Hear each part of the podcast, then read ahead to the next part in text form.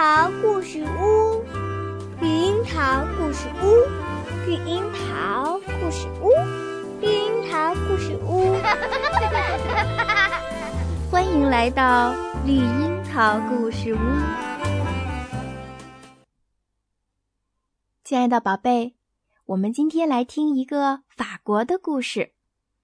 在法国有一个传统，每一个掉了牙齿的小朋友。就把他的牙齿放到自己的枕头下睡觉，第二天他的牙齿就不见了，会变成一枚闪闪亮亮的硬币。那么是谁把牙齿换成了硬币呢？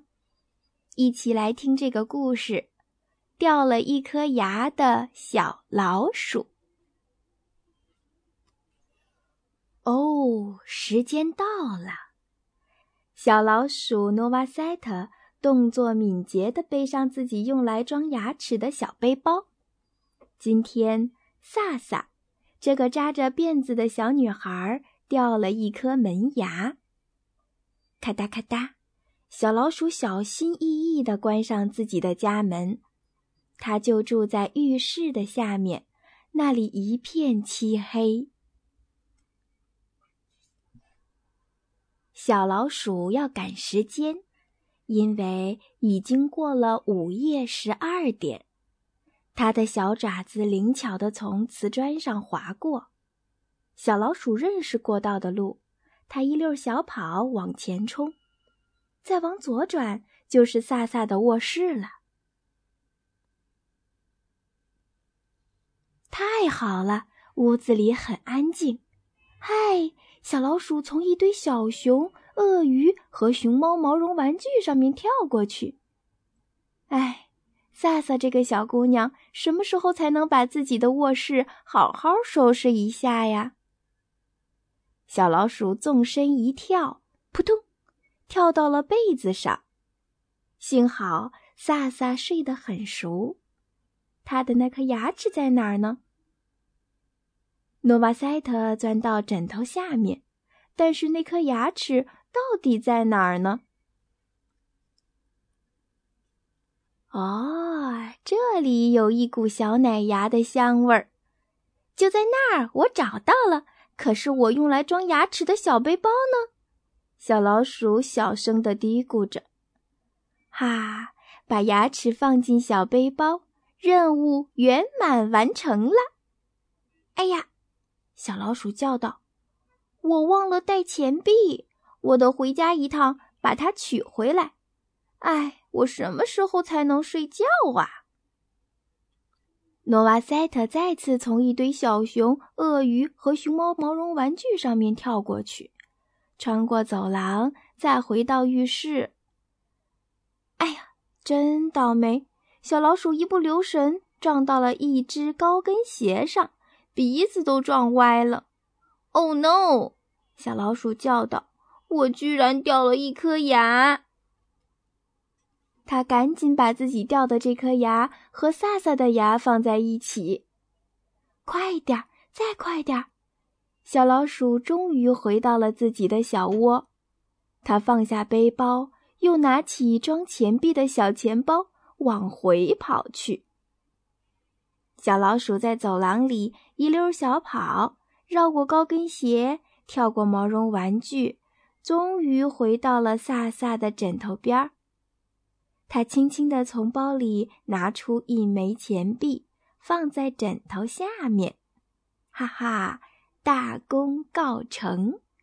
萨萨醒了，看到钱币时一定很高兴。小老鼠再一次越过一堆毛绒玩具，平安的回到了自己的小窝。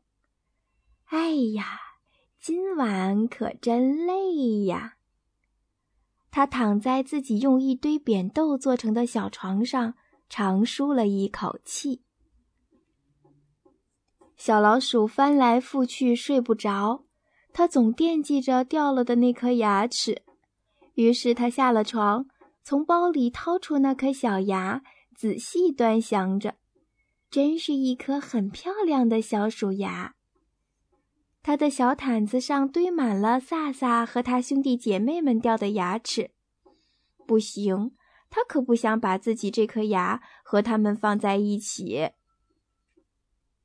诺瓦塞特有了个好主意，他知道该把自己的牙放在哪里了，就把它们放在用粗面粉做的枕头下面。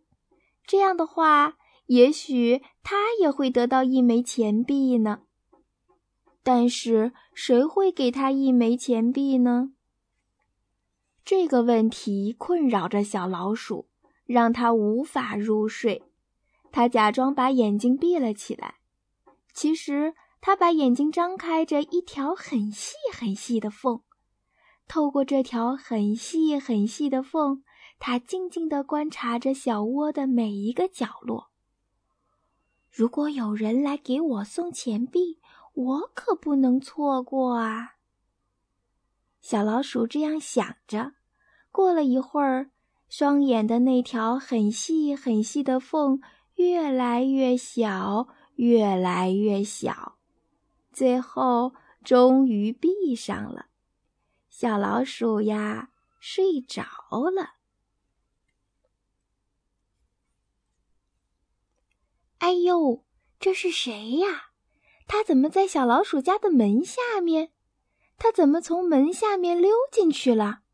他怎么也背着一个装钱币的小钱包呢？哦，天哪！硬币实在太大了，塞不进去。加油啊！成功啦！硬币终于从门缝里塞了进去，但是小钱包却被挤破了。小蜘蛛苏塞特的脸也被划破了，眼镜也挤歪了。哦，我的牙！我掉了一颗牙。苏赛特伤心地说：“哎，我一着急就会把事情搞砸。”小蜘蛛忍着疼痛，在诺瓦塞特的枕头下面塞了一枚闪闪发光的钱币。小蜘蛛摘下眼镜，把刚掉的那颗牙齿放在一双袜子里。